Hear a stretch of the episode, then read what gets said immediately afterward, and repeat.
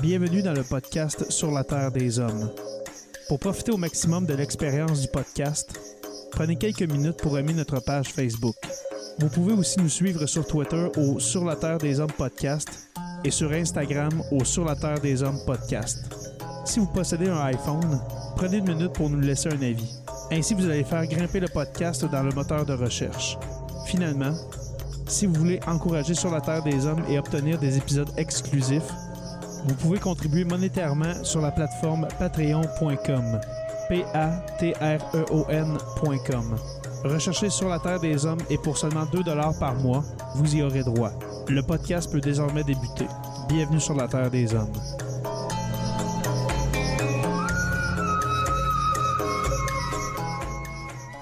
Cet épisode de Sur la Terre des Hommes est présenté par Construction Rivard.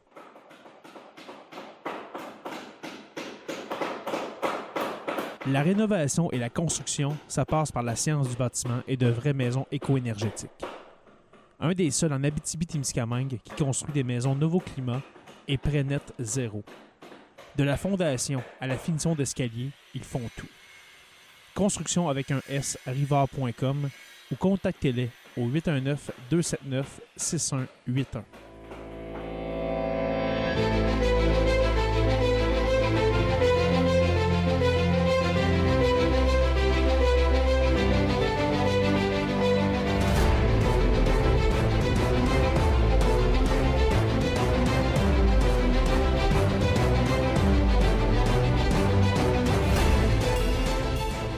Bonsoir tout le monde, bienvenue à ce septième épisode de l'Agora du Prof. Et pour le septième épisode, j'ai décidé de pousser un peu ma loc pour pas faire un mauvais jeu de mots avec le chiffre 7 en ayant le privilège d'avoir M. Guillaume Lepage en personne sur le show. Guillaume Lepage, comment ça va? Ça va bien, monsieur le professeur. Ça va très bien. ça fait vraiment drôle de se faire appeler Monsieur le Président par Monsieur Lepage. Donc, comme euh, les gens se demandent souvent pourquoi je tutoie mes, euh, mes invités, c'est que je prends le temps de le demander comme j'ai fait tantôt parce qu'on m'a déjà dit que c'était manquer de respect à mes gens, mais je veux quand même spécifier qu'on avait pris euh, entente par rapport à ça. Euh, en début de, de, de, podcast ou d'épisode en, en, temps normal, je demande toujours à mon invité comment s'est passée sa dernière année, parce qu'on s'entend que ça doit être une année quand même assez particulière, euh, même pour, même pour Guy Lepage. mon Dieu, une année de travail avec tout le monde en parle, une grosse mm-hmm. année de travail, alors qu'il y a des gens qui ont perdu leur emploi, moi, j'ai continué à travailler. Euh, comme j'étais un parent, mes deux plus jeunes euh, qui vont à l'école avec toutes les mesures euh, de confinement, de distanciation, alors il faut faire attention. J'ai été chanceux à date. être enfermé 24 heures par jour avec sa famille, c'est à la fois un privilège. C'est différent. C'est différent, il faut s'habituer, mais je pense que le pire, et derrière nous. C'est-à-dire, faut s'habituer à avoir des gens autour de toi 24 heures sur 24, mais ça fait plusieurs mois que j'ai intégré ça. Euh, je manque beaucoup la présence de mon plus vieux qui s'appelle Théo, qui a 29 ans et qui est parti étudier euh, à Londres, ensuite euh, à Barcelone, ensuite à Rotterdam, oh, ensuite à Providence et qui est revenu à Montréal l'année passée à ma plus grande joie. En plein confinement, fait que je ne le vois pas plus souvent que quand il ah. était à Boston. Euh. fait que ça, ça me manque beaucoup, surtout il reste à deux kilomètres de chez C'est pas comme s'il était de l'autre côté de l'île ou quelque chose comme ça, c'est littéralement. Non, il est, vraiment à côté. Puis, euh, fait que tu fais des zooms avec lui aussi pour, le, pour lui parler. C'est un peu comme moi et mon père. Mon père reste à même pas cinq minutes, mais on se voit jamais justement à cause du fou, hein? C'est particulier, puis on se rend compte, je crois que des fois, autant on aime ça être solitaire que non, autant on aimerait ça être entouré des gens parce qu'on l'a été un petit peu trop, puis on, ça nous manque. Comme moi, j'ai quand même le privilège d'être dans une classe avec des élèves, donc j'ai un contact à tous les jours, mais j'imagine ceux et celles qui font du télétravail à tous les jours à la maison, 24 heures sur 24, ça doit quand même être assez difficile. Est-ce que tu as été quand même capable de te changer les idées et justement essayer de faire autre chose pour euh, changer le mal de place? Ou... Mais moi, dans le cas du télétravail, j'en fais depuis que j'ai commencé RBO. Quand tu es un auteur, tu écris chez vous. Tous les trucs. Euh, moi, je suis chez moi. Moi, je travaille de la maison depuis 40 ans, à part quand je suis en tournage, à part quand il faut justement, j'ai des réunions à l'extérieur. Faire le produit fini, dans le fond. Moi, je suis tout le temps à la maison. Euh, tout, le monde en parle, je suis à la maison. Un gars, une fille, je suis à la maison. RBO, je suis à la maison. C'était seulement quand on était en représentation, quand on allait à la télévision, quand on faisait des spectacles. Alors, ça, pour moi, ça, ça n'a pas beaucoup changé. Je m'ennuie de mes amis. En présentiel, le mot de marde que je déteste. Tellement. Ah, c'est effrayant. Et euh, quand j'arrive à Radio-Canada pour faire Tout le monde en parle, même si j'ai des amis qui sont là, ben, je ne peux pas leur toucher, on ne peut pas mm-hmm. faire attention. Si je tombe malade, ça met la production un peu dans l'embarras. Puis j'imagine que ça ferait sûrement euh, un scandale. Hein? Guillaume Lepage n'a pas fait attention, c'est un ci, c'est un ça. Ah, c'est clair.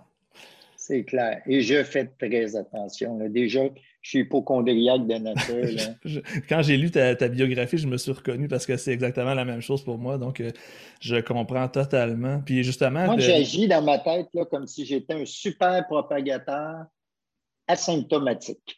Au cas où. moi, je l'ai, la COVID. Je l'ai depuis un an. Je l'ai depuis le début, mais je n'ai pas de symptômes parce que je suis vraiment fait fort. J'ai une santé de, de fer, mais c'est clair que je l'ai. Alors, je fais attention. Fait que dans le fond, ça n'a pas vraiment changé ton mode de vie parce que tu devais déjà faire attention si tu étais hypochondriaque avant même les, mesures. On peut dire ça, oui, mais mes amis me manquent. Les soirées, euh, le vendredi soir, aller manger avec tes amis. Euh, mm-hmm. Aller prendre un verre sur une terrasse. Ou, euh, Oui, je suis allé à un gala l'autre jour avec ma blonde, le gala des Oliviers. Ça faisait à peu près huit mois que je ne l'avais pas vu autrement qu'habillé en beau. Elle était en robe, elle était super belle, tout arrangée. Elle disait Pourquoi tu me regardes de même? J'ai dit Je sais pas. Une impression que ça fait une éternité. c'est comme j'étais avec une nouvelle fille, j'étais super énervé. Wow. c'est là qu'on se rend compte qu'on prend des choses pour acquis, puis des fois, juste un, petit changement comme ça qui peut faire toute la différence. Puis en étant hypochondriaque, j'imagine que tu devais être content d'avoir le vaccin euh, quand que ça a été ton tour de passer dans, dans la machine. Oui, mais moi, des vaccins, j'en ai tout le temps eu. Tu sais que ce soit des vaccins obligatoires de voyage, que ce soit dans des pays où on te les demande. Puis euh, moi, j'ai un carnet de vaccination qui est, rempli. Je veux dire, euh, moi, quand il y a un vaccin, je le prends. Pour ne pas prendre de chance. Mais je prends les vaccins contre la grippe parce qu'encore là, euh, à l'âge que j'ai, là, j'ai 60 ans, si je tombe malade, que tout le monde en parle, il est hypothéqué. là, il y a bien des conséquences qui découlent. Ben oui, là, au mois de janvier, euh, j'allais passer un test pour la COVID. Ma mère m'a dit Pourquoi tu as passé ça? Tu te sens-tu malade J'ai dit Non, mais je recommence pour 19 semaines en ligne, 19 fois 7 jours. Euh, ça fait 120, euh, 120, jours en ligne où il va faire que. faut que tu sois blindé. Là. je vais me repartir, je vais me resetter. Là. Je vais être sûr que j'arrive pas là et que je contamine le studio 42. Est-ce que c'était déjà arrivé dans ta carrière de manquer un épisode parce que tu étais malade? Non? j'ai, déjà, j'ai déjà fait euh, un épisode de RBO. J'ai déjà fait toute une journée de tournage de RBO avec une pierre au rein. Je ne savais pas que c'était ça. bien honnête, je pensais que c'était une syphilis rendue au dernier degré. Et euh, j'ai fait toute ma journée au complet. Je pense que j'ai raté un sketch à la fin où je n'étais pas nécessaire.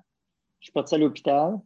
Euh, ils m'ont injecté des trucs. Finalement, la pierre a passé. Puis euh, la semaine après, j'ai recommencé à tourner. Donc, euh, non, finalement, j'ai jamais, jamais raté un spectacle, une journée. Puis je pense que j'irais bien ça. Ça serait... Je pense que je ne serais, pas content ça serait probablement autant pour les fans que, pour la production, justement. Il y, a totalement avoir d'énergie, de temps de mis dans un seul épisode que ça doit être plat de dire oh, finalement, on passe à un autre. Hein. Ben oui. Puis, ben oui, puis en même temps, euh, ça fait partie du.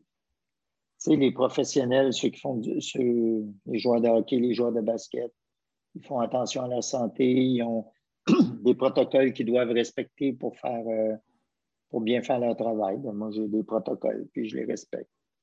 C'est probablement pour ça que la longévité avec la carrière que tu as est là. Il y a une éthique de travail, justement. Si tu as pris le temps de tout faire ça, ça explique probablement en partie pourquoi les, projets auxquels tu as touché ont, réussi puis ont, cartonné comme ça a fait. Ben, je te laisse le dire. Mais euh, moi, c'est-à-dire, moi, j'essaye tout le temps d'être au maximum de ma forme quand je fais quelque chose. Puis si les gens l'apprécient, euh, ben, tant mieux. Mais honnêtement, euh, moi, j'essaye juste de faire le mieux possible. Puis après ça, ça ne m'appartient plus. Et on va pouvoir voir si l'héritage va se continuer. Comme je disais avant d'entrer en ondes, Guy, avec mes invités, j'aime retourner à l'adolescence comme j'enseigne à des jeunes de 17 ans. Euh, je veux leur montrer que c'est pas parce qu'à 17 ans, tu prends une décision que ça va dicter toute ta vie. Fait que je voulais vérifier. Euh, peut-être juste pour commencer, est-ce que l'adolescent Guy Lepage serait fier de ce qu'il va être devenu avec les années? Est-ce que tu penses, ou plutôt est-ce que tu pensais faire ce que tu as réussi à faire? Est-ce que tu étais carriériste comme ça à l'époque ou. Euh? Ben, je pense qu'il serait surpris parce que je suis zéro carriériste. Je ne savais pas ce que je voulais faire à 16 ans. Je savais que je savais que j'étais euh, doué à l'école, très têtu sur les affaires qui ne m'intéressaient pas. Alors, j'aurais été très surpris dans ma vie de faire quelque chose que j'aime pas. Pour n'importe quelle raison. Un, 9 à 5 qui ne tente pas. Non, incluant gagner de l'argent, whatever. non. Euh, mais je savais que j'avais une facilité d'écriture qui était très claire dès que j'étais, euh, dès ma, jeunesse même. Je manquais juste de contenu. Tu sais, un gars de 16 ans, ça n'a pas beaucoup Il n'y a pas encore assez d'expérience pour avoir de quoi dire. Hein. Non, puis comme euh, puis c'est dans ce temps-là que tu te rends compte qu'une fille de 16 ans est déjà pas mal plus mature euh, intellectuellement et émotionnellement qu'un gars de 16 ans. Oui, je, je, le confirme, on le voit souvent en classe. Non, oui, mais on le voit pas mal euh, toute notre vie. ma blonde est plus jeune que moi, puis je considère que c'est elle l'adulte du couple. Mais Qu'elle a plus de maturité quand même. oui, oui, mais ça, c'est un, autre. Mais non, je ne voulais pas faire ça, moi, dans la vie. Qu'est-ce que, euh, que tu voulais faire quand tu étais justement ado? C'était quoi ton but de, carrière ou ton objectif de vie? Ado, euh, il est venu un moment où je me suis dit, j'aimerais ça être avocat parce que j'aime ça défendre la veuve et l'orphelin. OK.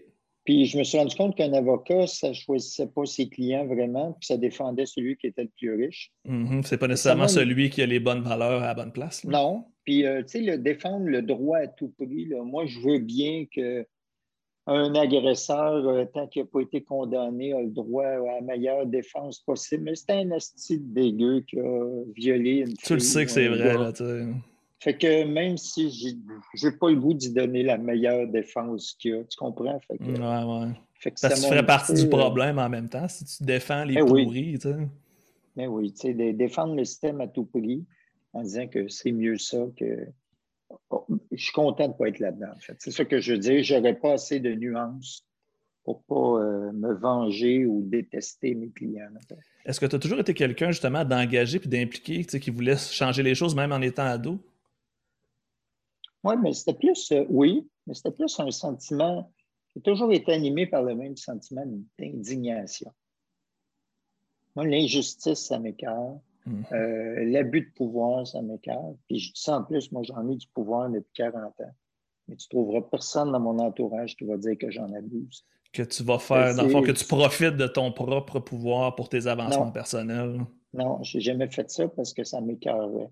Fait que pour revenir à ta question de tout à l'heure, le petit gars de 16 ans, euh, il guérait sûrement de moi. mais il dirait, mais quand même, il a continué à garder son sentiment d'indignation à peu près intact. il n'a pas pris le chemin qui était prévu, mais le résultat est quand même potable, on va dire comme ça. Ben, disons, oui, ben là, en plus, je suis rendu euh, parent depuis 30 euh, ans, donc c'est sûr qu'à partir du moment où tu as un enfant, tu réfléchis deux fois avant de faire et dire des choses, disons. Fait que Théo qui a 29, Béatrice qui a 8 ans. 11. 11, OK. Puis t'en as un dernier. 6 ans. De 6 ans. Ma fille a 6 ans aussi, fait qu'on peut peut-être se reconnaître à ce niveau-là. Euh, c'est quand même assez particulier. Justement, avec les mesures, on parlait des mesures sanitaires à 6 ans. C'est quand même particulier d'expliquer à un enfant, tu vas aller à l'école, il y a tel, tel, tel protocole. Puis tu sais, de leur faire commencer la vie avec ça, c'est ça va probablement les marquer pour toujours. Est-ce que, est que justement, tu en entends parler beaucoup de ça? Non, parce qu'ils ont six ans, ils n'ont pas d'expérience de vie. Moi, mon petit Thomas, il va à l'école à chaque jour, il touche à ses amis, évidemment. Tu n'empêches pas des enfants. Non, surtout à cet âge. Il joue au soccer, lui, il revient. Ils sont au primaire, les, mes deux plus jeunes, ont une vie sociale euh, tout à fait, euh, je dirais, bien plus intéressante que la mienne présentement. Qui ont des contacts, justement. Moi, je pense plus aux étudiants du secondaire, et au cégep, qui, sont qui sont chez eux à faire des études au moment où la seule affaire que tu veux faire dans ta vie, c'est être le moins souvent possible chez vous, mm-hmm. endurer tes parents. non, non, mais là, ces ados-là, présentement, eux sont en prison. Ah oui, ça, c'est de la vraie de vraie prison. C'est juste qu'il y a des geôliers plus sympathiques que d'autres, qu'il y a des prisons plus luxueuses, mais sont en prison. Oui, puis on voit qu'il va avoir un effet, euh, on s'en rend compte, il va avoir une génération COVID, je ne sais pas si on va l'appeler comme ça, mais c'est sûr qu'il y a ben des conséquences. Cette année, je vois des records d'abandon, des jeunes de secondaire 5 qui sont au bout du chemin, qui ont le potentiel, puis qui font juste je suis tanné. Fait que, tu sais, on va vivre en tant que société avec les conséquences de tout ça, puis ça, ça, me fait peur un peu. on parlait d'être hypochondriaque tantôt. Je suis aussi, euh, je, ne sais pas si on peut dire sociéto-chondriaque. J'ai peur de où le Québec va s'en aller avec les conséquences de nos décisions. J'imagine qu'en l'ayant vu depuis plusieurs années, puis en ayant côtoyé les gens qui prennent les décisions, tu dois avoir quand même aussi un avis assez tranché à ce niveau-là. Mais moi, j'ai, oui, deux choses dans ce que tu viens de dire. C'est que je pense que l'espèce de fissure qui est en train de se créer entre ceux qui suivent les consignes puis ceux qui les euh, contestent pour des bonnes ou des mauvaises raisons, parce qu'on a le droit de se questionner tout le temps mm-hmm. sur euh, toutes les mesures qu'on se fait imposer. Mais cette fissure-là, pour moi, ça va prendre des années et des années avant que ça revienne. Il y a des relations qui sont brisées. Des familles qui sont brisées. Qui le resteront à jamais. Euh, pour ce qui est des, politiciens que je rencontre, je les ai tous vus, ils viennent tous à mon émission. Mm-hmm. Il y a beaucoup de gens qui pensent qu'il y a une espèce de complot ou d'entente entre les gens qui dirigent le pays en se disant c'est ça qu'on veut faire, ça nous permet de contrôler le monde. Toutes les personnes là, présentement qui sont en politique, ils vont probablement perdre leurs prochaines élections. C'est-à-dire, pas s'ils sont dans un an, là, parce que tu n'as pas d'alternative, mais Éventuellement, à court terme, on va se venger sur eux autres. C'est pas pour rien qu'ils se sont tous garochés pour faire mon petit, mon petit podcast. J'ai eu presque des, juste des politiciens, puis on le voit. Ils moi. Ouais, ben, puis Un, journaliste français qui est venu nous parler de, terrorisme international. Fait que c'est quand même assez éclaté, mais, on voit ce que. Ce que je veux dire, c'est que ça les, fait chier, ça les fait chier. Là. Mm-hmm.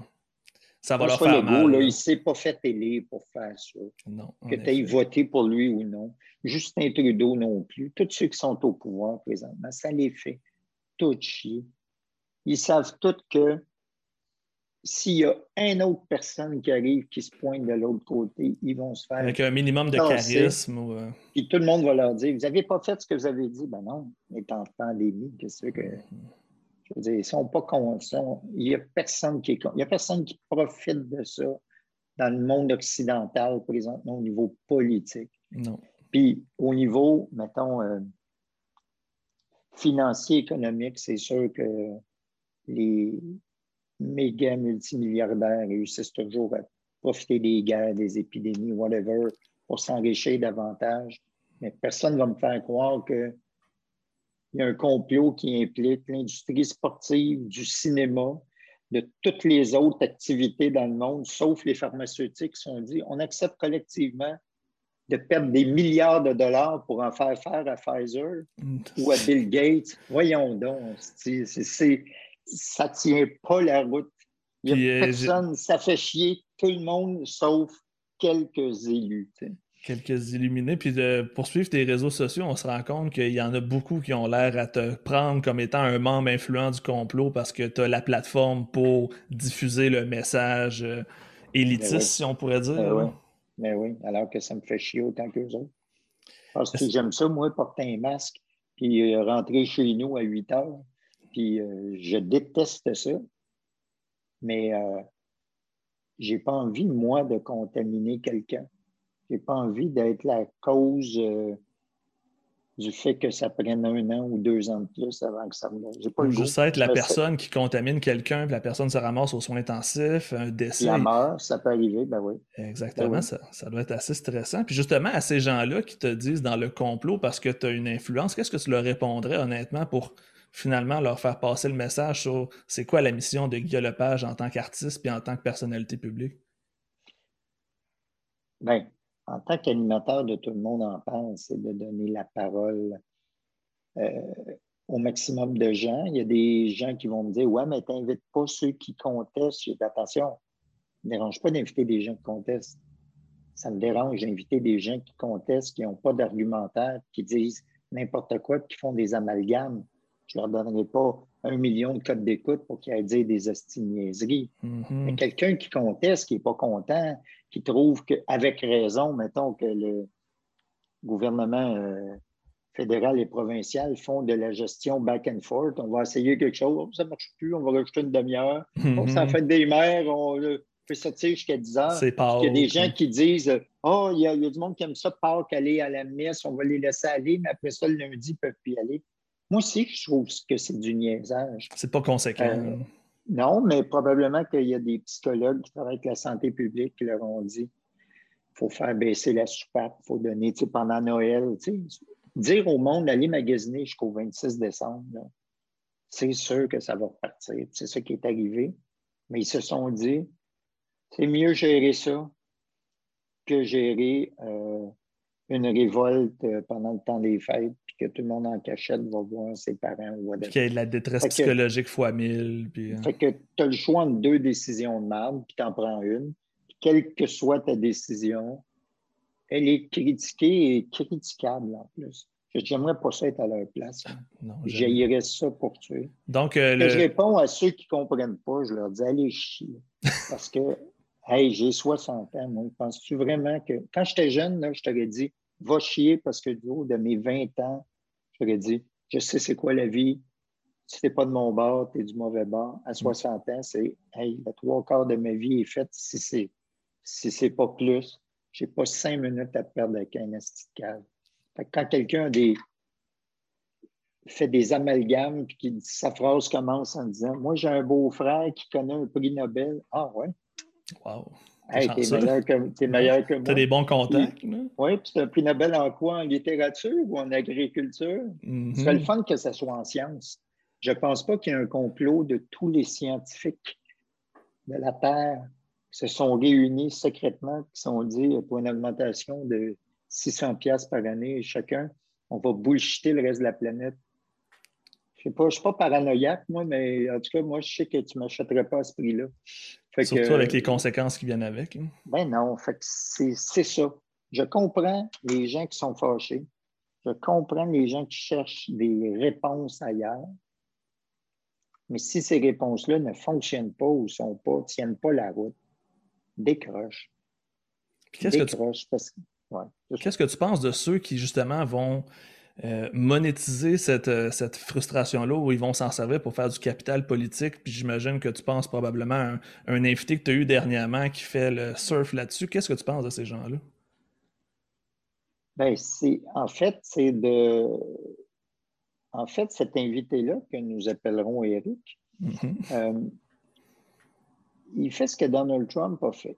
Hmm. C'est-à-dire, pour se faire une base, il va chercher des gens qui ont parfaitement le droit d'être à droite. Qui ont le droit d'être conservateurs. Aucune critique là-dessus. Hmm. Tu as le droit. Puis moi, à la limite, je vais même te dire, je suis très content qu'il y ait un parti où les gens qui ne se sentent pas représentés puissent s'accrocher avec une plateforme électorale. Je n'ai pas de problème à ça.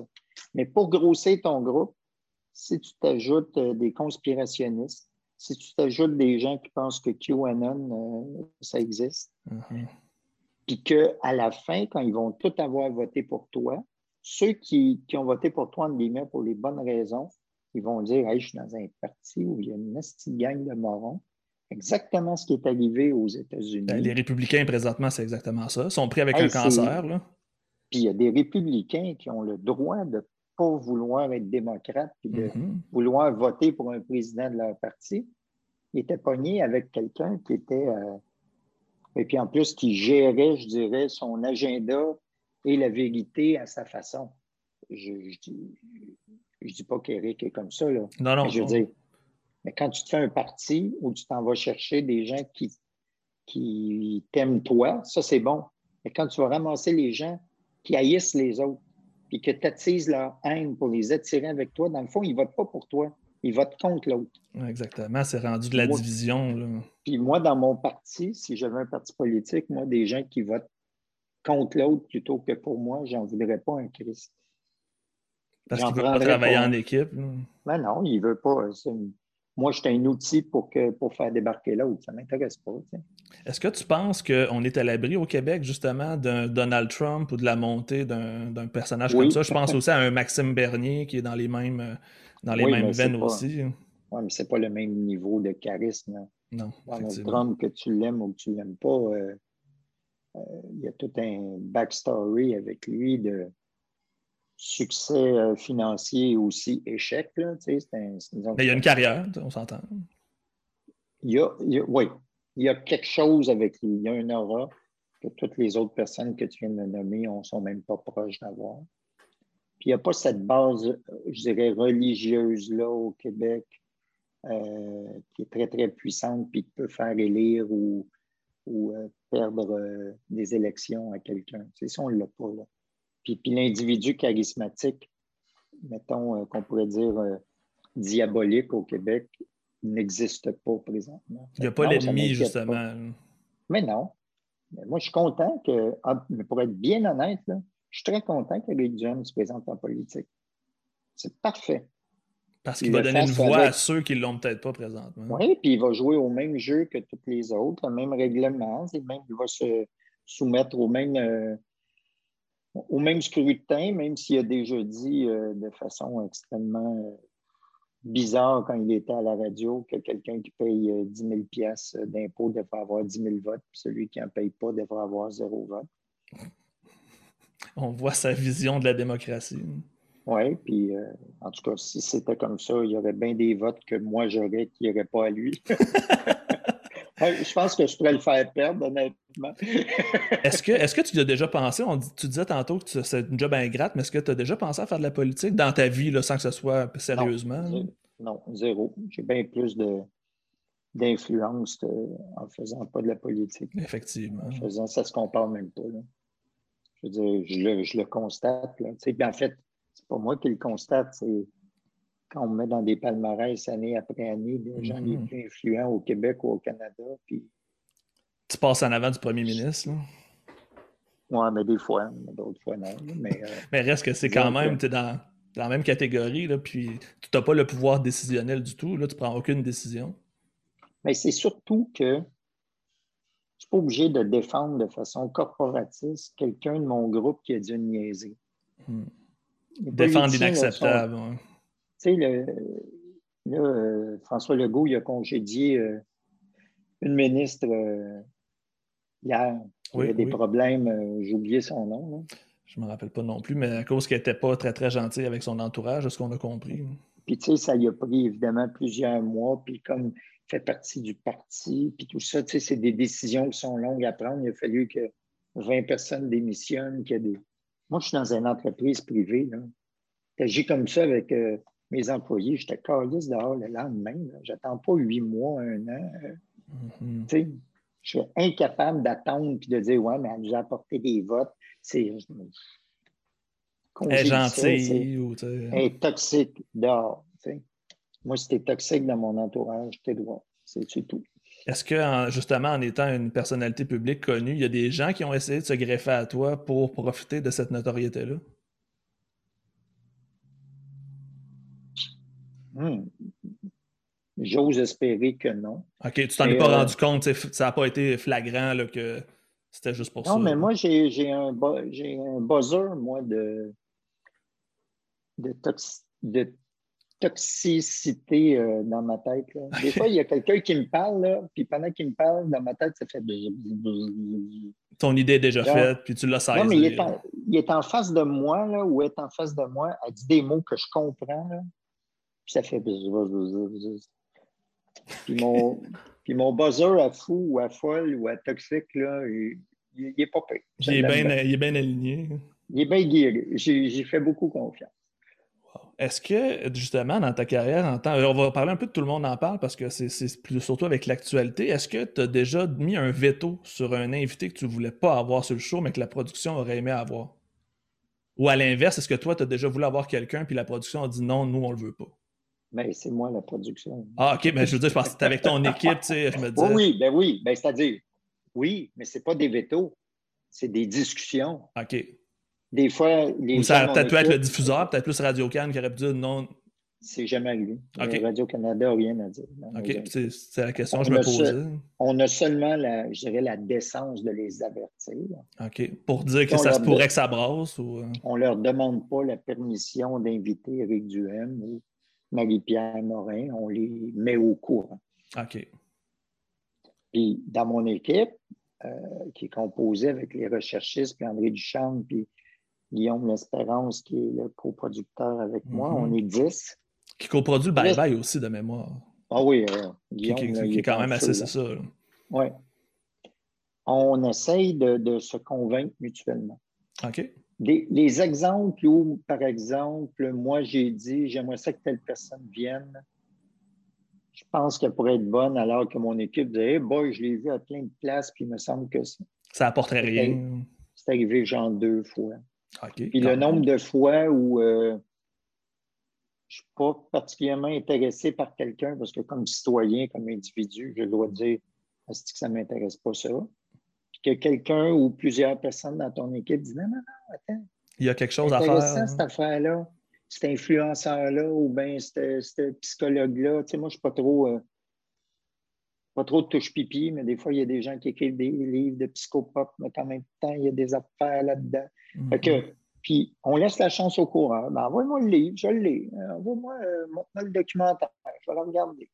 Fait que, disons que des il n'y a pas de scission idéologique dans nos réunions, alors qu'il y a des, plein d'idéologies différentes dans notre équipe. OK. Fait que vous êtes capable de faire un consensus, justement, puis de trouver le, le juste Oui, milieu, puis- on pourrait dire. Oui, puis on est, c'est pas un jury, là, pas obligé d'avoir 10-0 pour, euh, Faire passer. pour être- faire passer quelqu'un. Des fois, c'est 6-4, des fois, c'est. euh, Mais moi, je crois à ça, le travail d'équipe. Tu sais, euh, je, jouais au basket quand j'étais jeune. RBO, c'est un travail d'équipe. Mhm. Euh, fait que la, la technique, mettons, la façon de procéder à RBO, je l'ai apporté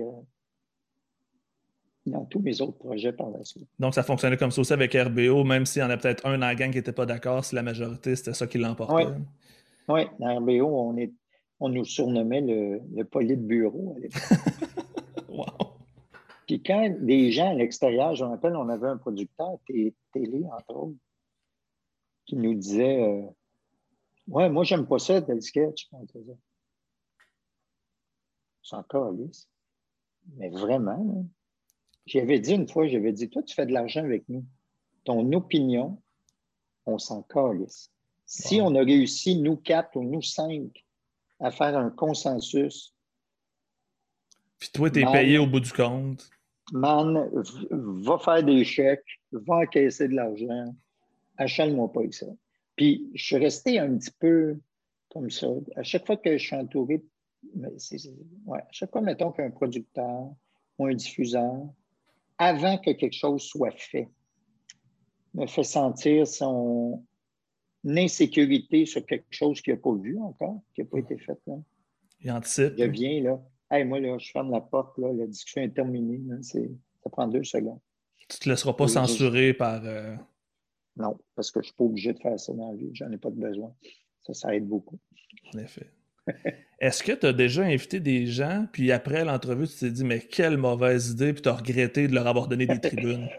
Oui, oui, mais plus les années ont, ont évolué, euh, moins on s'est fait prendre. Hey, les premières années de- tout le monde en parle, là. On en a eu quelques morons, là. Parce qu'on ne le savait pas, ou on ne savait pas d'où la personne C'est un peu de venait, l'essai-erreur aussi, tu sais, j'imagine, oui, le début. là. tu te- Oui, puis euh, oui, puis des fois, tu te fais avoir avec des gens qui n'ont absolument rien à dire. Je peux te raconter une anecdote qui est drôle. Euh, très drôle même. Une fois, on reçoit un gars, je vais essayer de ne pas le nommer parce que je ne pense pas que c'est quelqu'un de connu, mais c'est un gars qui a travaillé dans des ONG en. Afrique. Et le gars a toute une histoire, c'est-à-dire, c'est un ancien dealer de dope qui s'est sauvé vraiment pour ne pas se faire tuer. Il est parti en Afrique, dans un, dans un pays africain ou des pays africains. Travaillait dans des ONG, construisait des rizières, des toilettes, faisait amener l'eau potable. Tu sais, le gars, il a. Et c'était Ça comme repenti, on va dire. là. Oui, Alors, il revient au Québec. Euh, je pense qu'il a écrit un livre, mais ce n'est pas lui qui l'a écrit, mais quelqu'un a raconté son histoire. Je ne me rappelle. Je pense que c'est un livre ou un article dans le journal. Mm-hmm. Alors, on invite le gars. Le gars, ça paraît que c'est un ancien dopé. Il a misère à faire des phrases cohérentes. On comprend rien. Oh my God. On comprend sweet fucker. Mais moi, comme j'ai lu, je sais de quoi il parle. Fait que quand c'est pas clair, je repose la question. En rajoutant des mots. Mais c'est pas écoutable, OK? J'arrive le lendemain en montage, puis je pense que c'est la deuxième année que mon en parle. Je pense que j'ai passé quatre heures juste sur son entrevue à couper tous les mots pour y faire faire des phrases. Des phrases. Et le gars a quand même l'air. Euh, ça bien quand même, il a l'air un peu bum, là, mais tu sais, euh, le gars, il a, du swag. Alors là, l'entrevue passe. Le monde dit il est donc bien hot, ce gars-là. Et là, tous les autres médias l'invitent pendant la semaine oh à leur émission de radio, de TV. Puis là, tu vois, non, mais c'est parce que là, c'est arrivé, la tête était. Et là, j'ai dit, oh, boy, boy. Ils n'ont pas compris que c'était le montage qu'il avait fait bien. Mais non, mais même moi, j'ai dit, je ne peux, pas faire, je peux pas monter à ce point. J'ai eu d'ailleurs ma première épiphanie de montage. Je me suis dit, je peux rendre ton entrevue plus efficace, mais je ne peux pas te sauver de la catastrophe. Puis lui, en fait, je n'ai jamais travesti son discours. Je n'ai pas fait dire des affaires qu'il n'a pas fait, au mm-hmm. contraire, mais je l'ai rendu tellement hot que j'en ai fait une autre personne. Puis ça, il ne faut pas faire ça. Ça, c'est une grave erreur. Mais en même temps, comme, tu dis, tu voulais, tu, voulais l'aider. C'était pas avec une mauvaise intention. C'était pas pour ah, mais non, mais C'était vraiment. Non, puis, puis j'ai. Euh, c'est. En fait, c'est exactement ça qu'il a fait dans la vie. Je n'ai pas inventé euh, des choses. Mais je me suis dit, là, j'ai dit, OK, ne peux pas faire ça avec des invités. Impossible. Puis comment la raison pour laquelle euh, tous les politiciens viennent à tout le monde en parle, je parle au moment où on est en montage, alors qu'ils savent tous que je ne voterai jamais pour eux autres. parce que je suis honnête dans mon montage.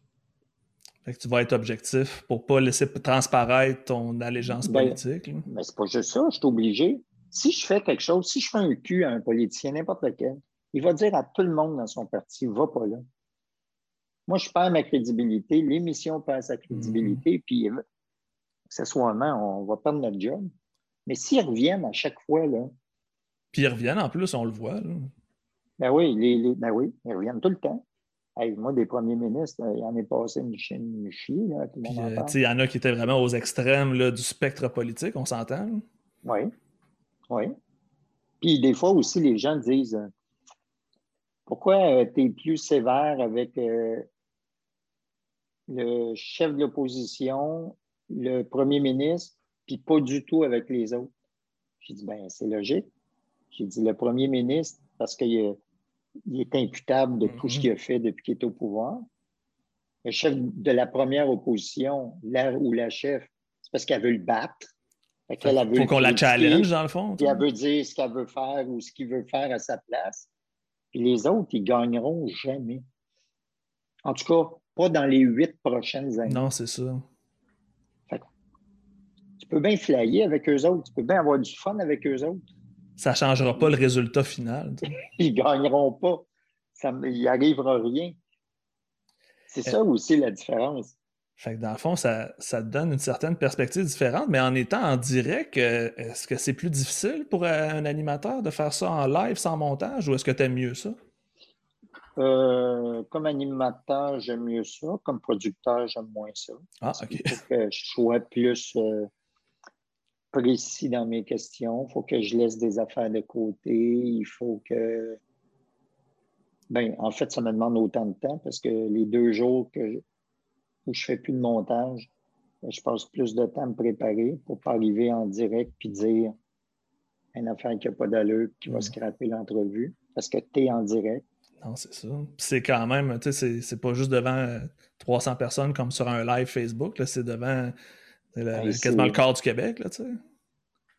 Là, présentement, là, les codes d'écoute, euh, ce qu'ils appellent confirmés, là, les préliminaires le lendemain, puis confirmés une semaine après, là, ça, c'est sûr qu'ils l'ont enregistré. Puis, mm-hmm. ça te fait du 1,2, 1,3 million encore après 17 ans. Tu n'as pas de marge de manœuvre tout. Non, je n'ai pas de marge de manœuvre. Puis je dois me limiter aussi dans mon choix d'invité parce qu'il faut que j'invite des gens qui se ramassent. Si je sais qu'il y a un invité, là, que ça lui prend du temps à partir ou quand tu lui poses une question, il répond trois autres affaires. Même si tu le trouves bon dans la vie et tu as du fun, tu dis en montage, je vais l'arranger, il n'est pas là. Fait des fois, on nomme des gens puis on dit non, non, pas lui. Parce qu'en 10 minutes, tu ne seras pas capable de faire de quoi de pertinent avec. Ben oui, je ne me rendrai pas au bout de l'entrevue. Euh, je ne pourrai pas passer toutes les questions. Euh. ça, c'est le côté euh, plate. Mais le côté de fun, moi, j'aime bien ça, parce que je suis pas mal on, même je te dirais que je me trompe beaucoup moins en direct qu'en différé. Peut-être parce que tu es plus sur le qui-vive un peu, plus à l'adrénaline peut-être. Ou je me surprends des fois d'enligner une série de mots que je me dis, me semble que je ne suis même pas capable de dire ça autour d'une table. Puis qu'à la TV, je suis capable. Euh, oui, oui, je suis on euh, le, dimanche, je suis bien réveillé. Est-ce que ça te demande, comme tu disais, ça te prenait deux jours, est-ce que dans ta semaine, tu fais la majorité de tes choses par rapport à tout le monde en parle ou tu as quand même le temps de faire d'autres projets quand tu es en mode tout le monde en parle? Mais ben, disons que si j'écris, si je fais des bébés actrices, par exemple, je vais mhm. m'arranger pour Ils sont excellents pour ceux qui ne, connaissent pas. C'est très, très drôle. ben, les bébés actrices, je les écris pendant l'été parce que ça, c'est le plus de job. Mais, tous mes, mais tous mes enregistrements, je les fais pendant tout le monde en parle. Comme tu vois, là, dans deux semaines, euh, le lendemain d'une émission, je m'en vais enregistrer pendant deux jours le dernier épisode de la saison de Bébé qui sera diffusé. Là. Qui est sur TV. Oui, ça c'est épuisant. Ça c'est fatigant. Après deux jours, tu es dans un studio où tu n'es pas à la télé, c'est juste ta voix. Mhm, parce que c'est un dessin animé. Hein. C'est un dessin animé, tu ne peux pas t'aider avec ton corps pour mhm. montrer des affaires. Pour surjouer. ou... Euh. Oui, fait que là, tu fais une scène, tu l'écoutes, tu dis pas là pas tout. Ça sonne ça pas. Marche pas. Ça sonne pas. Il faut recommencer. Puis je te dis, à chaque fois, là, je fais, je fais aussi de la direction de comédien. Là. Puis là, j'arrive le lundi soir ou le mardi soir. Là. je me couche en même temps que mes enfants qui vont à l'école le lendemain. Là. Je des grosses journées. Je fais des grosses journées. Ben oui, fait que oui, oui, j'en ai des projets. Je suis en train de développer une série en même temps. Oui, mais je suis, je suis bien organisé. Ça fait longtemps que je fais ça. Est-ce que par, rapport à Béatrice, justement, j'ai lu qu'il y avait quand même, il y avait ton gars qui travaillait sur, ça, Théo, qui est dans le générique, il y a ta femme aussi. Est-ce que mélanger travail et famille, ça se fait quand même assez facilement? Ben oui, mais il faut qu'on ait des projets autres aussi. OK. Moi, j'aime ça travailler avec ma femme. Elle est productrice, elle est super bonne. Elle a d'autres projets sans moi. Pour pas juste faire que du stock ben ensemble. Ah oui, puis moi, j'ai d'autres projets sans elle, tu sais. Donc, euh, oui, ça marche, ça marche. Ceux qui le font euh, tout le temps, comme mettons euh, Sophie Lorrain et Alexis euh, qui sont amoureux, qui est réalisateur, producteur, elle aussi est réalisatrice. Mm-hmm. Ils font toute une. Ça, je suis sûr qu'eux autres, c'est du 24-24. Fait qu'eux autres, le confinement, ça n'a rien fait. ils étaient déjà ben, tous ensemble. écoute, je ne le sais pas, mais eux autres, leur situation, où Fabienne Larouche et son chum Michel Trudeau qui produisent toutes les émissions ensemble, eux autres, c'est du vrai euh, professionnel euh, à temps plein. Alors, moi, j'ai les bons côtés. ma blonde est bonne, elle travaille super bien. Puis, euh, on a chacun nos bebelles de, nos de notre bord aussi. Fait que dans le fond, la clé, c'est la variété, comme on dit. Bien, écoute, c'est ma clé à moi. Peut-être que pour toi, ça ne te conviendrait pas. Disons que j'ai la chance de choisir mon porte-clés. Est-ce qu'avec du recul, j'aime ça, comme je te disais en début d'entrevue, retourner dans le passé, est-ce que si on reprenait RBO en 2021, ça passerait bien, tu penses? Ou est-ce que tu penses qu'au contraire, ça serait une catastrophe et que ça ne lèverait pas autant que dans, les années où ça a passé? Les fameux what if? Ouais, est-ce que ça vieillirait bien, peut-être, ou est-ce que ça aurait bien vieilli?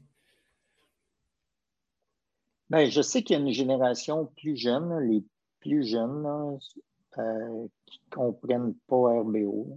Ben, c'est un peu pour ça que je voulais qu'on en parle parce que c'est surtout c'est du, 15-34 qui écoutent euh, majoritairement mes lives, donc c'est des gens qui n'ont pas nécessairement grandi avec RBO. Oui, mais à 34, oui, parce que leurs parents en, écoutaient. Exactement. Moi, j'en ai 37, là, puis je me rappelle de les avoir écoutés, puis RBO, Hebdo et compagnie. Moi, je mettrais plus. Moi, là, quand je reçois des commentaires, des fois, le compte RBO, c'est clairement du jeune, des gens qui ont 25 ans et moins. Qui n'ont pas compris le contexte social. Puis, euh, Oui, ben, qui n'ont pas les références, parce que mhm. très souvent, euh, c'est après moi le déluge. Hein. Tout ce qui est arrivé avant que je naisse, euh, ça n'existait pas. ben non, mais je ne les, je les juge pas. J'ai fait ça moi aussi. Ben, c'est propre à chaque génération, je pense. Mais je pense que si RBO existait aujourd'hui, c'est des jeunes de 20 ans faisaient ça aujourd'hui. Ben, ils seraient sur une chaîne YouTube. Ah, Et là, dans une chaîne YouTube, tu fais tout ce que tu veux, puis tous ceux qui n'aiment pas ça, tu débarques. personne ne va s'abonner à ta chaîne pour tailler. oui, ça, c'est encore drôle, par exemple. mais s'abonner en payant de l'argent, je ne pense pas. mais euh, mais euh, oui, ça se pourrait. Mais des fois, les gens ils disent euh, Mais si RBO, là, vous faisiez le bye-bye, est-ce que vous referiez ce que vous faisiez? Non, pas parce qu'on a honte de ce qu'on a fait, c'est parce que l'actualité, c'est pas ça. Moi, je te garantis que je fais des sketchs sur les woke, là, ça serait chien en tabarouette.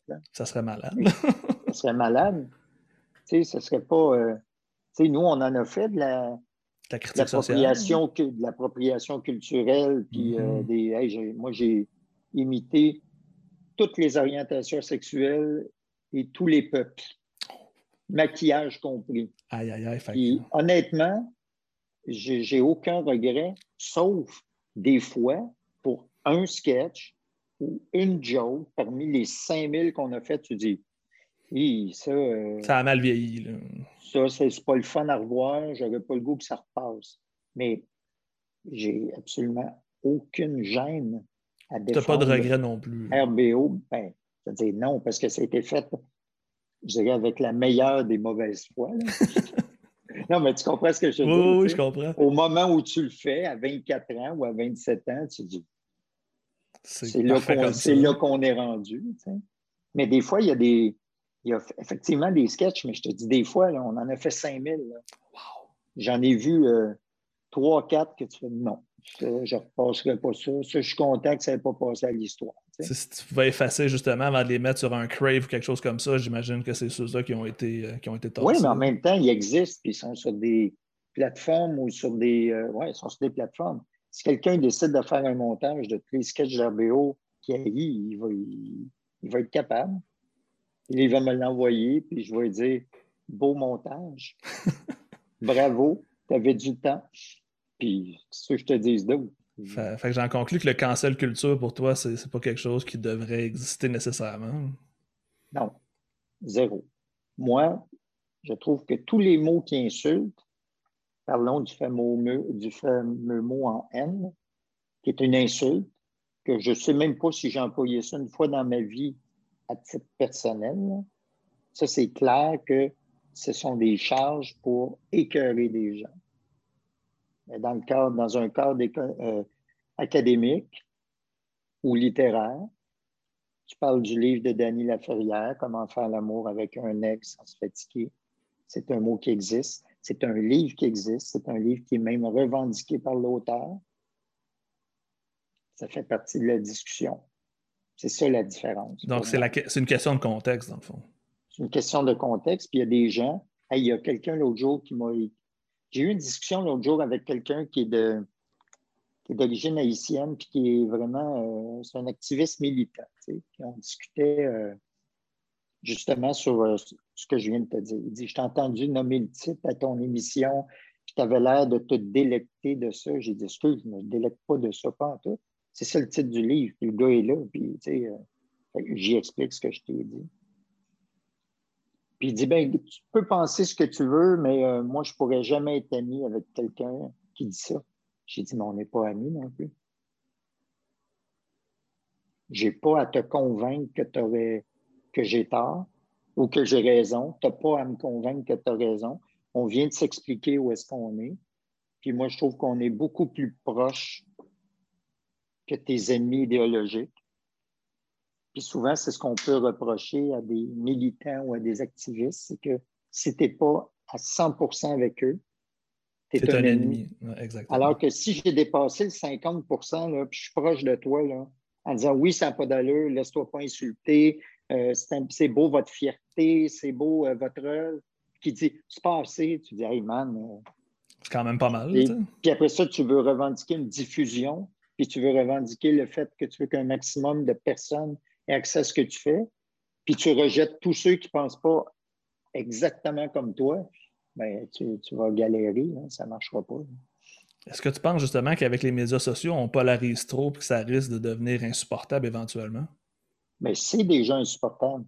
Sauf qu'il y a plein de gens qui vivent à l'extérieur des réseaux sociaux. C'est-à-dire tout le monde est sur les réseaux sociaux, mais les tweets fake, là. Et moi, j'en ai parce que j'ai 450 000 abonnés. Fait que tu as quand même l'embarras de choix. Là. Ah oui, oui, oui. Mais tu sais, je suis sur Instagram, j'ai 110 000 abonnés. Je pense que j'ai bloqué 6 personnes en un an et demi. Sur Twitter environ, as-tu un chiffre? Non, je pourrais le trouver, mais tu sais, c'est sûrement 2-3 euh, 000, mais j'en ai 450 000. Ça veut dire qu'une fois sur 50, une fois sur 100, il y a quelqu'un qui me tape ses nerfs, puis euh, je, le débat. C'est pas beaucoup, mais son, est là la chicane. Il parle très fort. Tu sais, le monde, c'est des filles qui montrent leur pas de danse, leur linge, euh, des, gars qui, des, des, gars qui montrent leur muscle, du monde qui mettent des photos de famille, montrent leur chat. Euh, je connais même un gars qui chante des chansons insupportables à chaque jour. Mais justement, je voulais qu'on en parle tantôt. Si tu veux, on peut en parler tout de suite parce que. Ben non, mais on peut, mais ce que je veux dire, c'est qu'Instagram, c'est peace, là. tu veux aller, aller faire un tweet fight sur Instagram, là, c'est comme vouloir aller faire de la boxe dans un, dans un local de, d'échecs, tu sais. Le monde va dire, fais là, ici. C'est vrai que Twitter est beaucoup plus revendicateur, beaucoup plus politisé, puis Instagram est beaucoup plus, beaucoup plus relax. Puis là, tu l'as nommé, je voulais justement qu'on termine avec ça parce que j'ai l'impression que tu t'es trouvé une nouvelle carrière de chanteur avec les Shower Sessions. Parle-nous-en pour ceux qui ne te suivent pas sur Instagram parce que c'est délectable. C'est du niaisage. C'est vraiment du niaisage. Quand j'étais dans le BO, je faisais une madame qui s'appelait Madame Bellavance, puis qui chantait euh, avec une voix au perché, genre euh, comme ça. Quand je le faisais dans RBO, bien évidemment, il fallait quand même que je chante juste. Mm que tu avais quand même la ligne droite là, avec le. Ah oui, puis je suis capable de le faire aussi, mais un jour, euh, pour niaiser, j'étais dans la douche. je chantais une chanson dont je ne savais même pas les paroles, comme c'est souvent le Juste redonner. Puis... Ah oui, puis tu inventes tes paroles. Euh, tu sais, mettons les Bee Gees, là, Staying Alive, tu sais. Moi, j'ai essayé les vraies paroles. Là. So you can tell by the way I use my walk, I'm a woman's man. No time to talk. Mais c'est bien plus le fun de faire. Tu dis n'importe quoi. Ça sonne pareil, là, tu sais. Quelqu'un qui le sait pas. Là. Ben, ça sonne. Ben, ça dépend où. Moi, j'ai déjà fait un show avec les Flakes où je chantais une tune de Bob Dylan. J'ai eu un blanc. Un blanc. Des paroles. J'ai fait du n'importe quoi, là, du gribish, là. C'était même pas des mots. C'était juste des sons. Là. Des sons. Des fois, il y a des bouts de phrases en anglais, mais ça voulait absolument rien dire. Puis j'ai eu aucun commentaire de l'assistance. Personne s'en est rendu compte. Non, mais les gens dans le, les gens du band étaient crampés en esti. Ils pensaient peut-être que tu faisais exprès pour essayer quelque chose. oui, mais là, j'ai vraiment un blanc. Là. Je ne savais même plus c'était quoi le premier mot. Tu sais. Wow. Fait que, mais euh, tout ça pour dire que j'ai fait ça. Je l'ai mis, euh, mis sur. Euh, la première chanson, c'était quoi? T'en souviens-tu? Parce que moi, j'ai un coup de cœur euh, que je veux qu'on parle après. genre, ça doit être Pleurs sous la pluie de Mario Pelcha. Oh puis je l'ai mis à capella, là, pas de musique. Puis j'en ai fait quelques-unes, pas de musique. Puis j'ai un ami qui s'appelle Bruce Cameron, qui est un super musicien. Là. un gars qui joue de tout. Un vrai de vrai. Là. Puis, qui a un sens de l'humour euh, aussi vaste que douteux. Puis là, il a décidé de mettre, pour niaiser, de mettre de la musique là-dessus, mais en suivant mes erreurs et mes fausses notes. OK, fait qu'il s'est vraiment ajusté à, ta chanson originale. C'est comme c'était le band de Michel Louvain, là, genre s'il passe, s'il se trompe des demi-tons, tout le monde le joue, mais sans jugement. Là. Puis, tu sais, c'est normal, c'est correct, on s'amuse. C'est normal, c'est ça la toune. Non, la toune est comme ça. C'est le chanteur qui a raison. Puis, euh, fait que là, on a du fun, on lit, puis là, en plus, il est anglophone. Puis le fait que je chante n'importe quoi en anglais, ça le fait rire. Parce que c'est même pas proche de vouloir dire quelque chose. fait, que là, chaque jour, moi, chaque jour, quand je prends ma douche le, matin, j'envoie une toune, ça peut être n'importe quoi. Ça peut être Joe Dassin le lendemain, Led Zeppelin, après ça, Taylor Swift. Mon, mon coup de cœur, c'est Back in Black de ACDC. C'est de toute beauté. Là. Pourtant. Puis, Back in Black, là, je savais même pas les paroles. C'est-à-dire, j'ai jamais chanté ça de ma vie. Fait que tu essaies de te rappeler. De mémoire, là, Oui, mais c'est que tu essaies aussi de te rappeler du couplet. Tu sais, les, les refrains, on les sait tous, mais les couplets, c'est quoi? Puis moi, je dis, hey, fuck off. Je parle le tape, puis à part si je m'étouffe, c'est one que je le pars trop bas ou trop haut, parce que d'un coup, tu sais, bon, je suis pas capable de me rendre ou hey, je pourrais le faire plus haut. C'est one take, sauf des fois, je recommence. tu, prends ton, tu prends ton téléphone, tu t'enregistres la titre. oui, puis je saute la douche. Tu sais, je suis tout nu dans ma douche. Là, j'apporte un accessoire. Un savon. ou Oui, puis là, je le mets de côté, je continue à me laver, puis après ça, j'y envoie ça. Est-ce que les gens réagissent? Est-ce que tu as beaucoup de commentaires? Est-ce que les gens t'en parlent? Ou... 30 euh? 000 personnes. Wow. il, y a, un créneau à quelque part là-dedans. il y a un créneau, puis il y a deux sortes de, personnes là-dedans. Il y a ceux qui euh, le regardent, euh, qui l'écoutent, mettons, le matin en se levant. C'est souvent ce que je fais. Ça commence drôlement une journée. Puis des fois, mettons, je vais me coucher, il est 11 h le soir je regardais ah, combien j'ai eu de monde euh, aujourd'hui? Puis là, mettons, c'est écrit 17 000. J'ai ah, tu sais, j'en sais pas beaucoup aujourd'hui. Le réveil le lendemain, c'est rendu à 24. Et ça, ça veut dire que pendant la nuit. Il y a des gens qui écoutent ça. A des gens qui, eux autres, leur beat, ils regardent ça avant de se coucher. Ouais, c'est ça, pour s'endormir, une belle voix. Euh... Ouais. ça, ça me fait rire. Puis euh, André Duchamp trouve ça minable. OK. ma, blonde trouve ça insupportable. Et c'est probablement parce que ces deux personnes-là que j'estime et que j'aime beaucoup détestent ça que je continue. Que ça, te motive à continuer. Oui. J'invite tout le monde à aller l'écouter. C'est un bijou. Puis, est-ce qu'il y a des gens. Invite pas tout le monde, tu, vas te faire des ennemis. Ah, ça me dérange pas, j'en ai déjà assez comme ça. Je n'ai peut-être pas autant que toi à coup de, de milliers, mais euh, même si on est à petite échelle, je me rends compte que les réseaux sociaux, c'est assez toxique. Est-ce qu'il y a déjà des artistes que tu as imités qui t'ont commenté pour te dire leur avis sur ta chanson? Ah, euh, dans ces chansons-là, ouais. Shower Session? Oui, euh, deux, trois, oui, Maggie Carmen. Ah, c'est Marie-Carmen la première, c'est là Ah, ok, ok. J'ai eu même... hommage. Ah oui, elle, a répondu instantanément, elle était crampée. Je la connais, Marie, je m'entends bien avec elle. Elle n'a pas pris ça comme une euh, insulte ou tu Ben non, ben non, hein, on s'aime beaucoup. Ben non, elle était crampée. Puis euh, en plus, je pense que les gens, lui, de hommage, je l'ai fait à Bruno Pelletier, à Mario Pelchon, ils me répondent. Quand c'est des Québécois, ils me répondent. Ah, c'est Des fois, mettons, je vais taguer Shakira, elle ne m'a pas répondu. Et, et si pas de réponse. Je suis bien déçu des artistes internationaux. Ouais, ils sont un peu snobs. Ah. Hein? Ils ne se rendent pas compte euh, comment c'est important l'hommage que je leur rends. Euh, le marché québécois aussi. Non, non, non. Avec Guillaume Lepage, je pense que c'est la meilleure façon de terminer, de terminer l'entrevue, la discussion. Merci beaucoup pour euh, cette générosité-là. Une belle heure. J'ai eu beaucoup de plaisir. Je t'avoue que j'étais vraiment très, très stressé en début, de, en début de discussion, mais ça a été vraiment super. On voit que tu es capable de mettre à l'aise même la personne qui interviewe dans une discussion. Puis je te remercie vraiment beaucoup. J'espère que tu as apprécié ton passage. oui, oui, oui, c'était très agréable. Tu me diras euh, quand ça sera euh, en. Ça va être en nombre. Ben, pour ceux qui écoutent, euh, c'est ce soir à 8h30. Donc, dans le fond, je le passe ce soir en direct sur ma chaîne YouTube. Puis je vais le partager aussi sur toutes mes autres plateformes.